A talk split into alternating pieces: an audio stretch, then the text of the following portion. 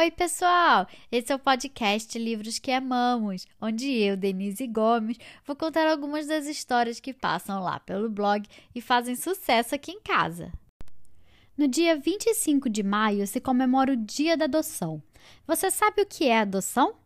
É quando os pais biológicos de uma criança, por algum motivo, não podem cuidar dela. Então ela vai morar com uma outra família que promete amar e cuidar dessa criança para sempre. Em homenagem a essa data, eu trago a história de um relacionamento inusitado entre um peixe e uma passarinha que culminou com um lindo ato de amor em forma de adoção. O livro de hoje se chama O Peixe e a Passarinha, de Blandina Franco e José Carlos Lolo. E quem vai apresentar a história hoje é a fofura da Maria Eduarda. Maria, um beijo enorme para você. E vamos ouvir o que ela tem a dizer? Oi, pessoal, meu nome é Maria Eduarda. Hoje a Denise Gomes vai contar uma história muito especial pra gente, que, que é sobre adoção, família, amor e respeito. Vamos à história?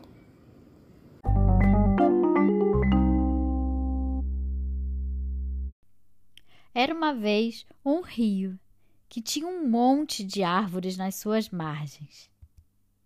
Um monte de peixes vivia nas águas daquele rio e um monte de passarinhos vivia nas suas árvores.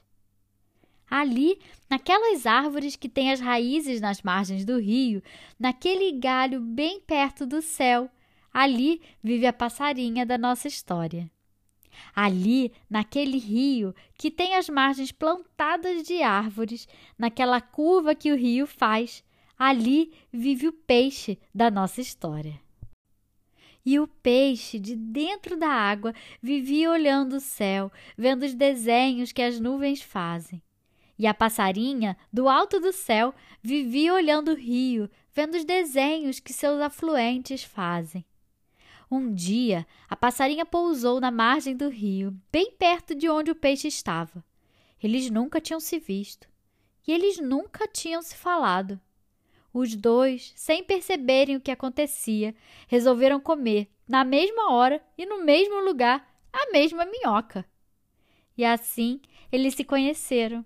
A passarinha cantou histórias para o peixe, e o peixe contou histórias para a passarinha. E quando a noite chegou, cada um foi para o seu ninho sonhar o seu sonho. E no dia seguinte, logo que o sol nasceu, os dois brincaram juntos no rio. E no outro dia, também. E no outro dia, também. Aquilo causou a maior falação. Os outros passarinhos diziam: Mas o que é isso? Não, não pode. Eles são diferentes, não pode. Não. Onde já se viu brincar com peixe? Não pode.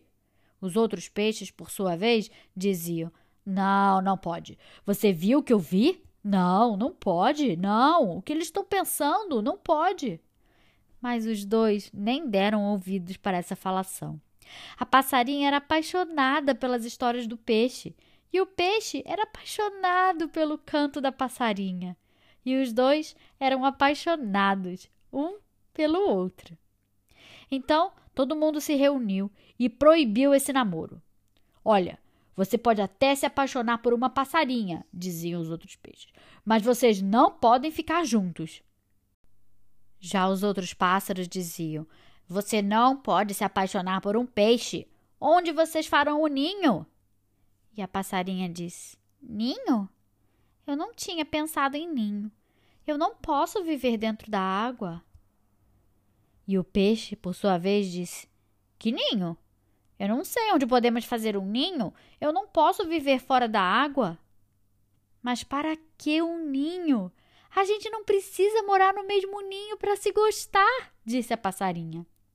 Nem para brincar, nem para ser feliz, disse o peixe.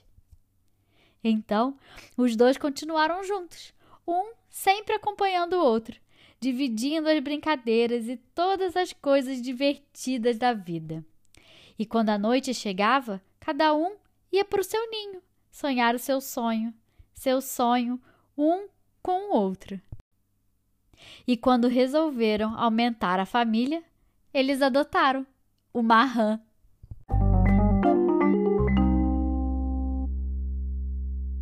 E E aí, gostaram da história?